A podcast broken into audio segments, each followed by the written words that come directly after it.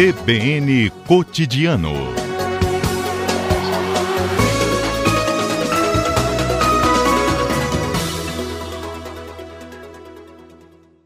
Muito boa tarde, coordenador, tudo bem?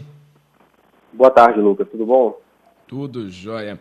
Obrigado por nos atender, viu? É, coordenador, os candidatos que estão na lista de espera, então, agora nesse edital que foi divulgado pela UFES, neste momento, que, que eles precisam fazer para tentar garantir essa vaga? Bom, Lucas, o, o primeiro passo para esses candidatos é se manter atentos ao edital, né? Ler o edital com bastante atenção, ler as normas, é, procurar os documentos com antecedentes, documentos da solicitação de matrícula, e como você explicou muito bem, todos os candidatos devem fazer solicitação de matrícula.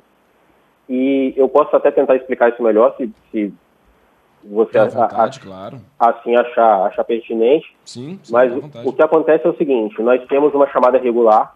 Nessa chamada regular, os alunos que foram primeiramente aprovados, né, eles podem ter sido matriculados ou não, eles estão em processo de matrícula agora, e existe uma lista de espera que os alunos, os candidatos já, já optaram por ela, né, ou não, há dias atrás. O MEC devolveu essa lista de espera para a gente agora, para a Universidade Federal do Espírito Santo, com esse resultado que nós publicamos ontem. Então, nós temos essa lista dos, dos alunos, dos candidatos, né, que manifestaram interesse na Universidade Federal do Espírito Santo nessa lista Sim. de espera.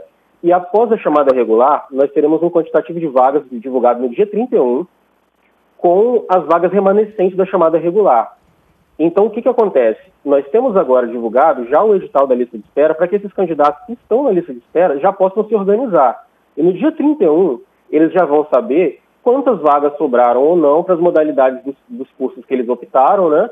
E, assim, quantas vagas estão disponíveis, né? De acordo com a modalidade, com o curso. E entre o dia 1 e o dia 6 de setembro, esses candidatos, todos eles, vão poder fazer solicitação de matrícula no portal do candidato. Uhum. Isso ah. não garante a vaga ainda, né?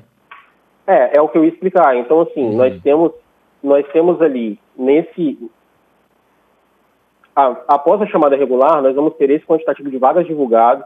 Uhum. E o que acontece é, se por exemplo, num curso nós temos três vagas disponíveis, e nós temos vários candidatos para a lista de espera, os três primeiros colocados certamente terão direito a essas vagas. E o que, que o quarto, quinto, sexto, enfim, todos os candidatos seguintes devem fazer? Também solicitar matrícula se eles têm interesse na vaga. Por quê? Porque se os três primeiros candidatos não conseguirem ocupar a vaga, essas vagas vão ser distribuídas por ordem de classificação. Então, realmente é o que você disse o fato do aluno solicitar a matrícula não quer dizer que ele tem direito à vaga. Mas uhum. a ideia que nós tivemos é a seguinte: convocar todos para que nós tenhamos como se fosse um cadastro de reserva e nós possamos tornar a, a, ocupação de vagas muito mais ágil, né? Sem fazer várias convocações e assim nós vamos já ter todos os documentos de todos os candidatos disponíveis para tentar ocupar essas, essas vagas de forma bem dinâmica. Porque, como eu gostaria de frisar, os procedimentos de matrícula, em virtude da pandemia de Covid-19, eles estão sendo realizados de forma online. Então, nós já teremos esses documentos e vamos tentar matricular todos os alunos que nós, que nós pudermos né, nesse, nesse período. Uhum. É... E esses, o senhor disse, né, explicou que os três primeiros ali podem não conseguir é, concluir a matrícula. Não conseguir porque podem ter algum problema ali no meio do processo ou por desistência mesmo? O processo de solicitação de matrícula, ele pode não ser concluído ou por desistência uhum. ou por alguma pendência, alguma pendência de documentação, alguma pendência de, de histórico ou alguma pendência de comprovação de aptidão às cotas, se o aluno for cotista. Então, se, por exemplo, ele é cotista de renda, ele não consegue comprovar a renda dele dentro do perfil estabelecido em lei, ele não vai conseguir fazer matrícula, né? Ah, e, então, assim, a solicitação de matrícula, ela é condicionada, a realização da matrícula é condicionada ao deferimento em todas as comissões pelas quais o, candidato deve passar, né? Pela comissão da avaliação de documentos pessoais, do histórico dele, da aptidão na vida acadêmica dele, é, da avaliação étnico-racial, se ele for cotista, é, declarado preto, pardo ou índio, é, da avaliação de, de, renda, se ele for cotista de renda até um, um e meio salário mínimo per capita, se ele for cotista é, é, de pessoa com deficiência, né? Então, são vários aspectos.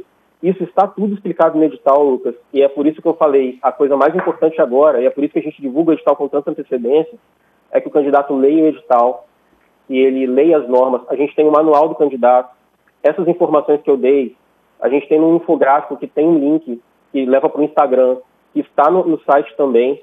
Tem um vídeo explicativo que ficou assim bem claro, então os candidatos conseguem olhar isso com bastante atenção.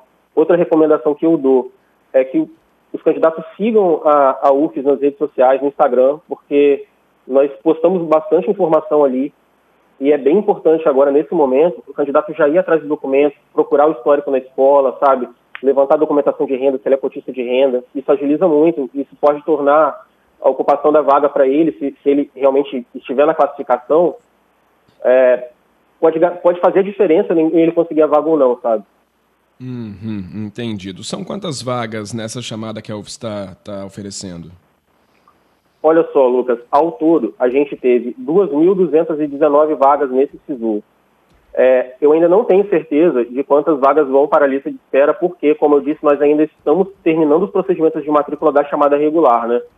E, Entendi. como eu falei, as vagas da lista de espera são necessariamente as remanescentes da chamada regular. Certo. Então, ao todo mesmo, são 2.219 oportunidades, assim, são bastante vagas. Uhum. Hum, legal.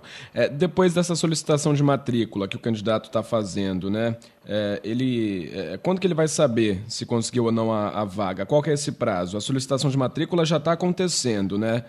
Não, a solicitação de matrícula do candidato da lista de espera, ela vai ser entre o dia 1 ah, e o dia isso. 6 de setembro. Correto, perdão. Nesse momento agora, ele tem que acompanhar direitinho, ler o edital, procurar os documentos, sabe?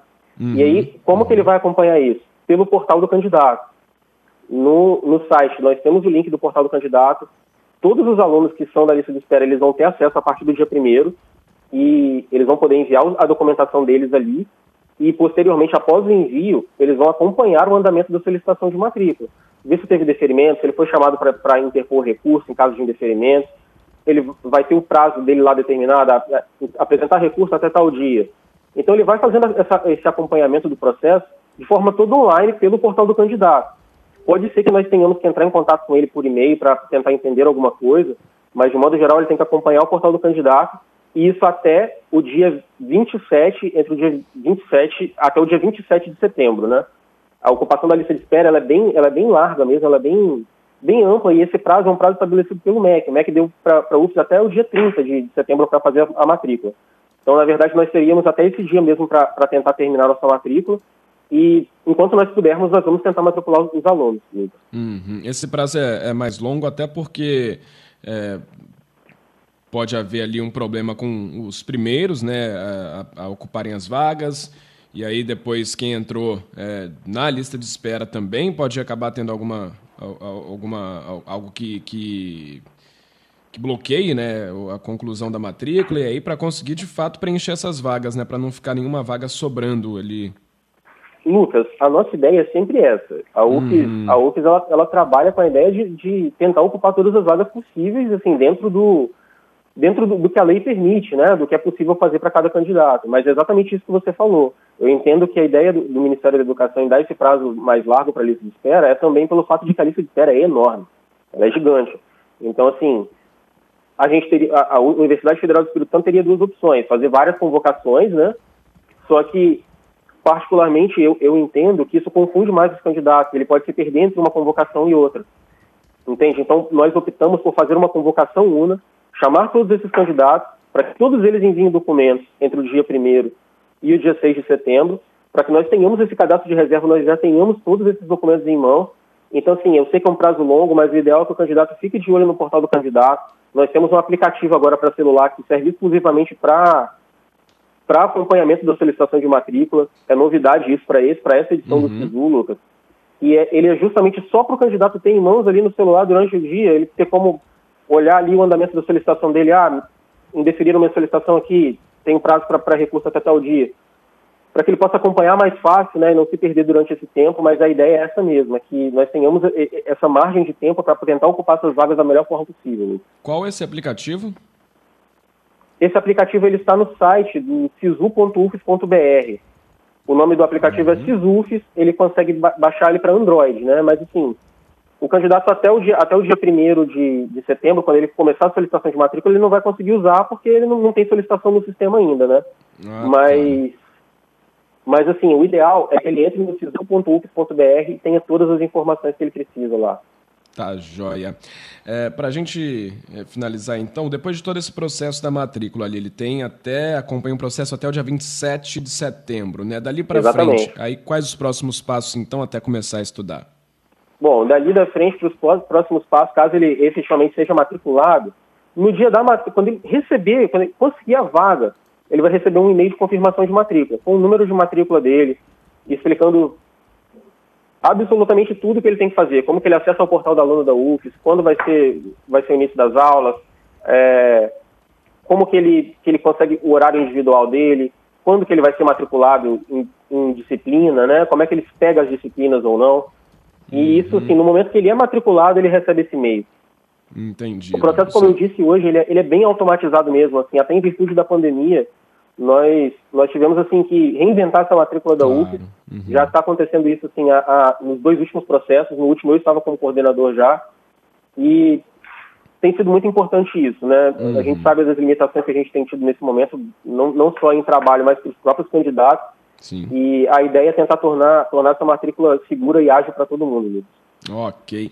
Daniel Fayan, coordenador de matrícula e controle acadêmico da Pró-Reitoria de Graduação da UFES, explicando aqui para a gente a lista de espera do SISU, como funciona e os próximos passos depois para frente também. Coordenador, muito obrigado por atender a CBN, viu? De nada. Que isso, Lucas.